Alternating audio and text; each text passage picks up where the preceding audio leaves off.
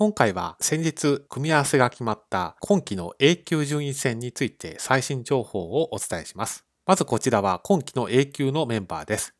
名人戦が現在進行中ですので、渡辺明名人、斎藤慎太郎八段を共に含めてこちらの動画はまとめています。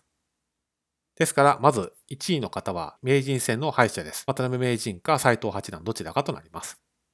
そして A 級に残留された方は、名人戦の敗者を除くとこの7名でして、順に、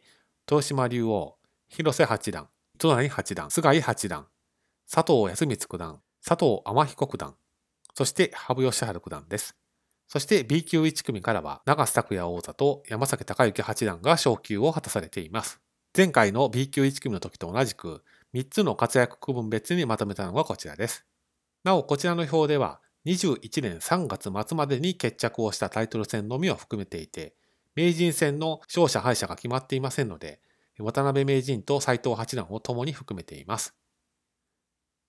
3つの区分はこちらです。タイトル戦を経験された方、年度勝率が7割以上の方、そして3つ目が年度勝率が6割以上の方です。タイトル戦を経験された方はこちらです。やはりトップのリーグですので、タイトル戦を経験された方が6名と多くなっています。順に渡辺名人が4回のタイトル戦で3勝1敗。東島竜王が3回のタイトル戦で2勝1敗。永瀬王座も3回のタイトル戦で1勝2敗。そして羽生善治九段が竜王戦。糸谷哲郎八段が棋王戦。斎藤慎太郎八段が王座戦となっています。なお、名人戦については4月に開幕をしていますので、こちらには含めていません。そして年度勝率が7割以上の方は A 級に関してはいません。やはりトッププロ同士での対戦ですので、その中で7割以上の勝率を残すというのは、やはり藤井聡太2冠ぐらいしかいないというような見方もできるのかなと思います。ただし、そんな中でも年度勝率6割以上の方はたくさんいらっしゃいます。高い成績から順に山崎隆之八段、長瀬拓也王座、東島正幸竜王、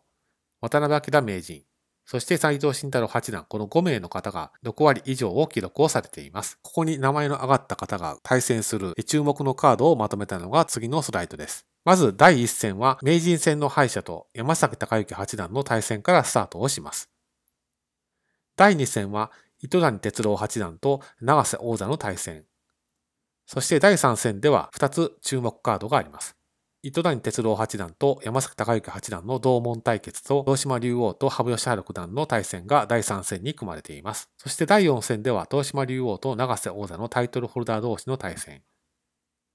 そして第5戦では、糸谷哲郎八段と羽生善治九段の対戦。そしてもう一つ、名人戦の敗者と永瀬拓也王座の対戦が第5戦に組まれています。そして第6戦は、東島竜王と糸谷哲郎八段、羽生善治九段と山崎八段の対戦が組まれています。そして第7戦は、東島竜王と山崎八段、名人戦の敗者と羽生善治九段の対戦が組まれています。そして第8戦は、名人戦の敗者と東島竜王、羽生善治九段と永瀬王座の対戦、この2つが組まれています。そして最終局では、永瀬王座と山崎八段の A 級初参加対決が組まれています。ですので、やはりトッププロ同士ですので、まあ、注目のカードが毎局組まれているイメージです。まあ、藤井聡太二冠がここに加わるのは、まあ、少なくとも1年先になりますけれども、このように注目のカードが目白押しですので、今期も A 級順位戦を注意深く見守っていきたいなと思っています。